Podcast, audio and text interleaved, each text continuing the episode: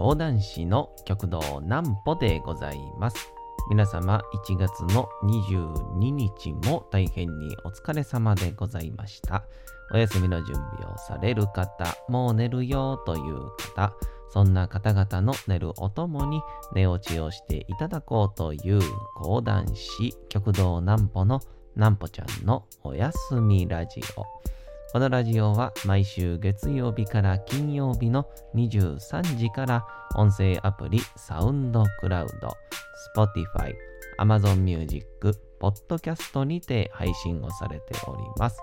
そして皆様からのお便りをお待ちしております。お便りは極道南歩公式ホームページのおやすみラジオ特設ページから送ることができます。内容は何でも結構です。ねえねえ聞いてよなんぽちゃんから始まる皆様の日々の出来事や思っていることなどを送ってください。えー送ってくださったご希望の方にはなんぽちゃんグッズをプレゼントいたしますので住所、お名前もお忘れなくと、えーいうことでございましてね。さあ今日がですね実は初めてのえー金曜日のお休みラジオなんですよね。えー一応先週までは、ちょっと先週もできなかったんですけど、えー1月の3週目か。までは、えー、2週目ですかね、えーどちらでもいいんですけど、えー金曜まではですね、えーえー、なんぽちゃんの夜更かししちゃってもいいじゃないという生配信やったんですがですね、えーちょっと様々な都合から、えーその生配信は一応、何て言うんでしょうか、うんまあ不定期と言いますか、まあちょっとやりたい時にやるとか、ちょっと必要がある時だけやるような形で、えーそれ以外の日に関しては、えーもうこの金曜日もお休みラジオにしようじゃないかということで、えー月曜から木曜日が月から金に変わりました。え本日メールもいただいておりますし、え記念日も盛りだくさんでございますんでね、え皆さんに本日もお休みをいざなっていただけたらと思います。それではこちらのコーナーに参りたいと思います思います。なんぽちゃんの明日は何の日？えーさて、明日、えー1月のお23日ですね。さあ、明日は1月23日、何の日でしょうか？電子メールの日でございます。えー電子メールは、E メール、電子手紙ともいうことから、えー、いいふみということでね、この、何でしょう、1のやつをあのアルファベットの E ですね。E というふうに置き換えて、ニートさんでふみということでね、えー、いいふみの語呂合わせにちなんで、電子メッセージング、電子メッセージング協議会が1月23日に記念日を制定していると。で、現在はそのメッセージ協議会は e-Japan 協議会に、えー変わってるみたいですね。えーちなみに、毎月23日は郵政省が定めた文の日となっていると。とは別に7月は陰暦で文月ということに、えーで、文の語呂合わせにちなんで、7月23日は文の日、文月文の日の名称で記念日に制定されていると。これなんか、ってことは、7月23も、おなんだ、あ、毎月だってことですね、結局はね。ああ、なるほど、なるほど。えー毎月23日は文の日だと。で、この1月23は、えー電子メッセージング協議会が定めた e 文の E メールの日なんですね。これなんか思うと、11月23日の感じもしないでもないんですけどね。まあまあまあまあ、それはいいんでしょう。もうね、定めてしまったのが正解なんですからね。うん、1たす1は2ですってのも、定めてしまったものが正解なんですから。えー昔なんか中学校の時の先生がよう言うてたな。数学は昔の人が決めた単なる決まり事だから、それに対して疑問を感じても意味がないよっていう。一旦はそれに従ってやりなさいと。そのうちに不都合なものが見つかって、それに対して変えようと思う人と、そのまま覚えようっていう人が出てくると。で変えようと思った人がいつか数学の世界を変えていくんだっていうその可能性が君たちにはあるんだからもしかしたらその手助けをするかもしれないから今君たちに数学を教えていますっていうなんかねなんとも言えない感じのまあその中から一人中学校でしたけどね。高校から慶応慶応付属かな？行って今博士やってるやついますからね。うん先生の言葉ってほんと偉大だなと思います、えー、改めてもう一個。アーモンドの日。一般的に日本人の成人女性の1日のアーモンド摂取量目安量は1日23粒とされていることからそんな食べなあかんねや女性やったら23ってことは男性は多いのかなえー、カリフォルニアアーモンド協会が1日23粒を 1, 1月23日と見立てて記念日を制定していると。あ、これはいいですね。アーモンドはビタミン E が他の食品よりも多く含まれており、えー、抗酸化作用、えー、老化予防、えー、AGES の排出に役立つとされている。また、不溶性食物繊維を豊富に含んでいることから、えー、腸の働きを活発にして、えー、成長を促してくれる作用も期待できると。ほうほうほうほう。確かになんか最近かな？いや、ちょい昔ぐらいですからね、なんかアーモンドの特集ってようされるようになりましたよね。うん。なんか医学関係のやつとかで。まあでもあれ23粒食べようと思ったらなんかもう酒のおつまみじゃないと乗るまでは食えないですよね。うん、まあでも食物繊維がね含まれてるということから、えー、女性の便秘改善とかそういうのにもいいんじゃないでしょうかね。さあ、最後が花粉対策の日でございます、えー、春の花粉対策は1月、2月、3月から取り始めることが大事だと、えー、花粉問題に取り組んでいる花粉問題対策事業者協議会。長い名前やな。1、2、3と並ぶ数字を1月23日に見立って記念日を制定していると。同協会では花粉飛散量の低減、えー、受粉の防御法、その年の花粉状況などを公開していて、早めの花粉対策を推奨しているということでございまして、でも本当去年はあれですよね、えー、コロナで、まあ多分本当外に出ることがなかったっていう人がほとんどだったので、本当花粉の話って一切なかったですよね。まあ、昼のワイドショーから夜にかけてずっとコロナコロナでしたし、で、番組もね、なんとか、えー、頑張ってやりますって言いながらも、えー、コロナのため再放送とか、えー、コロナのため、えリモート、え収録ですとか、そんな感じのことが多かったんでね、うんまあ、今年は、まあ、今年の4月、5月がどうなってるか、わかりませんけども、まあ、まあ、多分、いつもよりはコロナの感じの方の話題のが多くて、えー、花粉花粉っていうのにはならない気もいたします。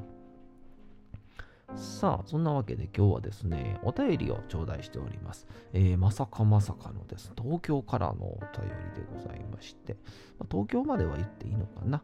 えー、ハンドルネーム、ひろぽんさん。ねえねえ聞いてよ、なんぽちゃん、何ですか？昨年末から寝つきが悪く、ヒーリング音楽などをいろいろ試したがなかなか寝れませんでした。でも、Amazon Music おやすみラジオを聴き始めてから、あ、これ僕のおやすみラジオですね。始めてから、本当に寝落ちができるようになりました。毎回いつの間にか寝落ちをしてしまい、翌日残りを聞き直している状況です。これからも頑張って配信を続けてください。すやすやすやありがとうございます。ひろぽんさんね、えー、昨年末から寝つき悪かったんですね。なんかありますよね。ほんとこう寝れる寝れないっていうのも体の一挙手一投足と言いますか、何て言うんでしょうね。こうアドレナリンが出てもうてるなのか、えー、不安のせいでこうね、えー、あのよく言うあのなんだ、えー、交感神経が働いてしまってね、え元気になっちゃってるみたいな、そんなんがあったりするらしいですけどね。なんか最近、あの聞いたんが、寝れない時に、あの、うつ伏せってそんな良くないらしいんですよね。あの、ずっと寝るには、うん、うつ伏せで顔を横に向けるっていうのが、首にはすごい負担になるので、それは良くないんですけど、でも、あの、寝る前にうつ伏せになって、大きく深呼吸。なんかね、うつ伏せに寝ると背中がリラックスと筋肉が緩むんですって。で、えー、胸の方に圧がかかるので、いつもよりすごい頑張ってこう呼吸、空気を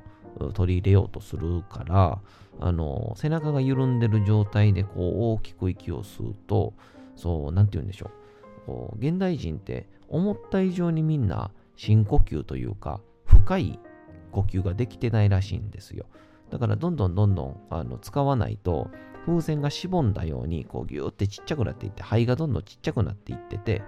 で、ちっちゃくなると、何て言うんでしょう、血の巡りが悪くなるんで、いわゆる肺とかもしくは、えー、横隔膜、こう肺を動かしてる筋肉、そしてこの周りのいわゆる、まあ、筋肉と筋繊維ですよね、が硬くなっていくんですって。で、次第に硬くなっていくから、この肺が膨る、膨らむことができなくなってしまって、どんどんどんどん悪循環に陥っていくっていう、呼吸がどんどん浅くなっていくっていう、そういう風な、なんか研究があるみたいで、僕もね、これね、あの、自分でね、たまたま見つけたんですよ。なんか、あれ、いつやったかな、一昨年ぐらいですかね、講談師になって、まあちょうどこうすぐ入って、えー、5月か6月ぐらいですか？まあ言ったらまだまだこう毎日緊張してるってのもありますしね、先輩に何を言わ言われても何も右も左も分かりませんから、えー、バタバタバタバタだけして、はよせいはよせいだけ言われて、まあそれはもちろんそれははよせいなんですよね。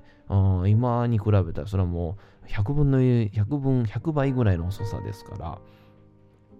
っていう中で緊張するじゃないですか。それとこう呼吸も浅くなってきて、で、多分どんどんどんどんこう凝ってきて、で、なんか胸あたりがね、毎日筋肉がね、痛いんですよ。胸、胸のあたりの。もう言ったら胸筋の筋肉がね、筋トレもしてないのにね、痛くて、なんだろなと思ってて。で、やるときに、まあ、深呼吸をちゃんとした方がいいよと。えー、体っていうのは風船と一緒。さっき言った肺だけじゃなくて、体全部が風船と一緒で、空気を入れてあげないと、体に十分な、こう、なんて言うんでしょう、隙間がなくなってしまうと。で、内臓とかのところに体が空気が抜けていくと、ギュッて外側の体がいいや、さまざまな内臓とかを圧迫するから体に良くないっていうのを聞いて、じゃあ、とりあえず大きく深呼吸するかと思って、いわゆるこうラジオ体操のね、途中のこう腕をわーってこう広げる感じで、大きく開いて、スーってね、思いっきりスーってね、深呼吸したんですよ。そしたら、もうあの、初めすっごい苦しくて、あ、痛い痛い痛い痛いってなるんですよ。吸えないんですよね。ずっと吸ってないから。でも、それでも負けたらあかんと思って思いっきりスーって吸ったら、あの、胸から、えー、肩甲骨にかけて、ブチブチブチブチブチブチブチって言ってね、あの、なんて言うんでしょう。ほんまに、あの、セーターとか、まあ、ちょ、ちょっとなんかい、例えが悪いんですけど、タイツみたいな、いわゆるその、なんていうんでしょう、ビニールみたいなものを、ブチブチブチブチってなんかもう、咲いたかのように、ビリビリビリビリみたいな感じで、あの、ブチブチブチって言って、で、それがね、確かにすっごい気持ちよかったんですよ。で、そっから、こうまた頑張って深呼吸しようとすると、さっきより楽なんですよね。で、もう一回。っていうので、こう、それをね、10回ぐらいかな、すると、もう体がですね、もうポッカポカになるんですよ。不思議なもんで。で、そっから、あの、なんていうんですか、鏡がね、あったんで、パッて顔見たら、めちゃくちゃ目大きなってるんですよ。いや、これね、理由は、あの、ちょっと僕専門家じゃないんで、わからないんですけど、こう、目がこうちっちゃくなったりとか、あなるのっていうのは、いわゆる血の巡りが悪くなって、こう、顔の筋肉とかってほとんど言えたら、えー、目より上の方から頭にかけてって筋肉がほとんどないんですって。うん。あの、ほとんどね、皮しかないんですって。目はギリギリこの瞬き用のね、筋肉あるんですけど、それ以外のいわゆる耳であったり後頭部、特に頭上っていうのは筋肉がないんで、全部1枚でつながってる皮らしくて、で、これを定期的にこうリラックスさせてあげないといろんなところにこう何て言うんでしょう負荷というかこうストレスが溜まっていってでどんどん血の巡りも悪くなって、えー、むくんでいったり、えー、血が溜まっていったりするからまあ言ったら朝起きた時に顔がむくんでるのはそういう理由で顔が動かないかららしいんですけど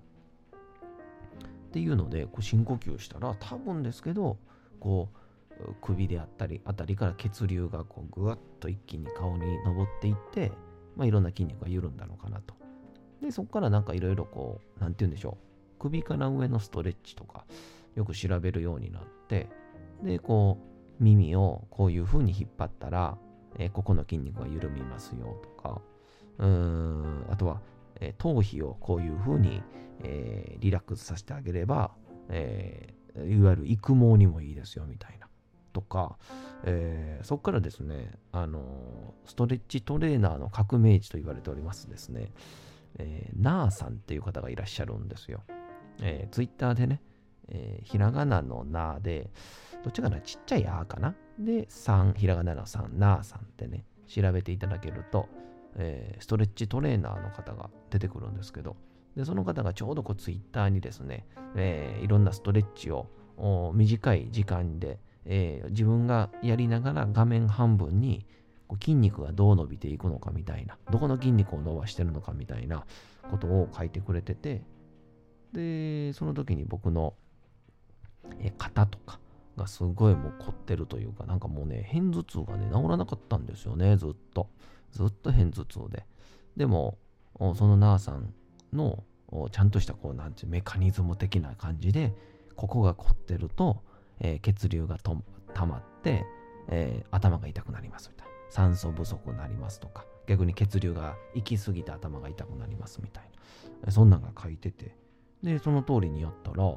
本当、えー、何年でしょうね、2年か3年、まあ定期的に来るので悩んでたこう頭痛といいますか、がですね、ほとんど、えー、なくなってしまって、今はほんとたまにね、えー、明日天気悪いのかなでちょっと痛くなったりとかぐらいで、えー、もうほとんど、もう片頭痛もなくなって、もうほぼほぼ原因はね、やっぱりね、肩周辺の、えー、筋肉が固まっていることによる血流不足というか、やったみたいなんですけどね。えー、そんなわけで、あのー、もしかしたらね、えー、この、えー、ヒロポンさんですか、えー、ヒロポンさんもね、もしかしたら体のストレッチとか、え、やってみてはいかがでしょうかね。えー、まあ、あの、ナーさんって方のやつ、普通に無料で全部載ってますし、なんか本でね、一覧で、えー、置いてるような、本で一覧で書いてるようなやつもあったりとかあるんで、えー、まあ、ね、最近はストレッチジムみたいなところも増えてきてるんでね、えー、そこでやるのもいいんでしょうけど、まあ、まずは、えー、手軽にツイッターだけ見て自分でやるもよし、まあ、何百円かだけかけて、えー、本を見て、えー、やるもよし、えー、最初はね、そういう、まあ、あの、あの、あれらしいですね。マッサージはね、正直あんま良くないみたいですね。揉み返しが来てしまうんで。じゃなくて、ストレッチだと。筋肉を揉みほぐすんじゃなくて、筋肉を伸ばすっていう。で、この伸ばすに関してもね、またナーさんがね、いいこと言ってくれてるんですよ。うん。パンと伸ばしてもすぐは伸びないと。表面の筋膜っていうのがね、反射で、反射し、反射で危ないと思って縮んじゃうらしいんですね。だから、ストレッチは基本的に1分間やりましょう。20秒で筋膜が緩んで、20秒で筋肉が緩んで、最後に、最後の20秒で筋肉が伸びるんですよ。そういうことも書いてくれてますから、えー、本日はゆったりとえー、ヒロポンさんへストレッチのお話をさせていただきました。それでは、えー、お次のコーナー行きましょう。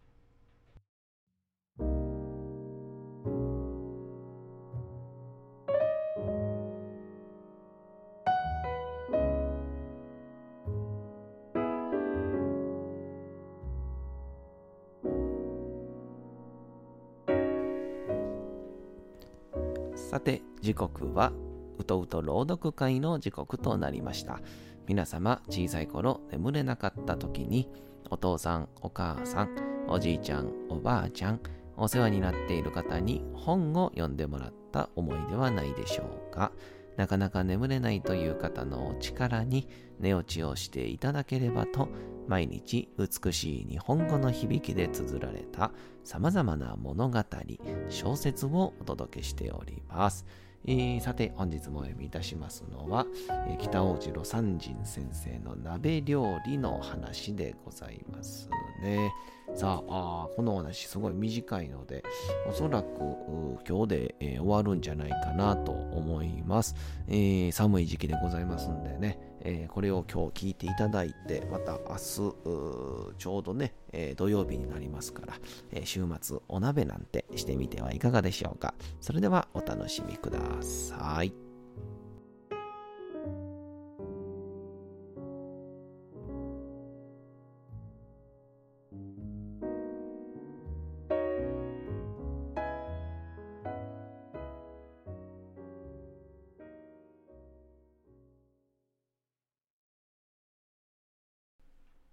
鍋料理の話。北法寺魯山人。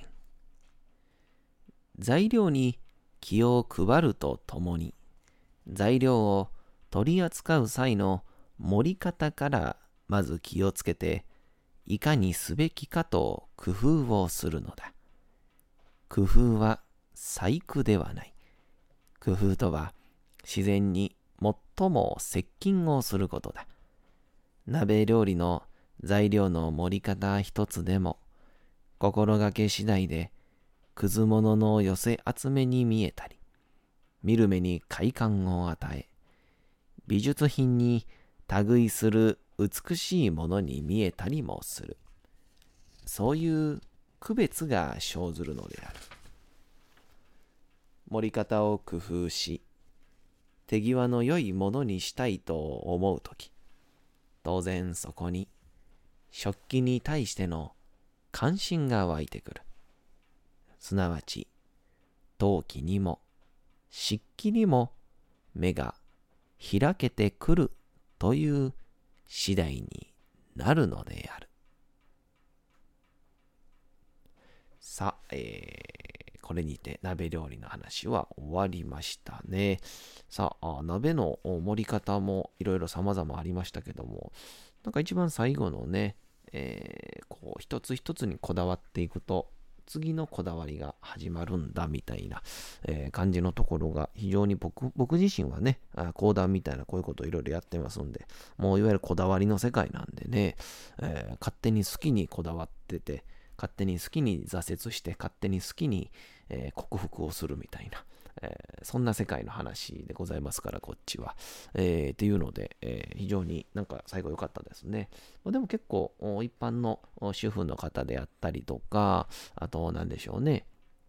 えー、まあ、一人暮らしで、ちょっと今日は美味しいもん食べようかなみたいな、え感じの方々には、えー、なんか、こっちの方の、えー、鍋料理の前半のね、話の方が良かったのかなって感じもいたしますね。いや、ほんとこの北尾次郎三人先生はですね、この鍋料理の話と一旦前がお寿司の話ですかね。握り寿司の名人かの話をいたしましたけども、えー、他にも結構ですね、いろいろ書いておりまして、えー、他は何があったかなあ確か、ひたすらこう、料理についての2、3行のエッセイみたいなのをですね、ひたすら集めてる作品とか、ちょっとまた今度それもお読みできたらなと思いますけど、なんか、あゆはこうの方がええとか、えー、山菜はこう食べるべきだとか、なんかいろいろね、えー、書いてるやつがありますんで、またそれも近々、えー、読めたらなぁなんとも思ったりもいたします。さて、明日はですね、芥川龍之介のあのお話をお届けしようと思います。それでは、えー、うとうと朗読会でございました。さて、本日もお送りしてきました、なんぽちゃんのおやすみラジオ。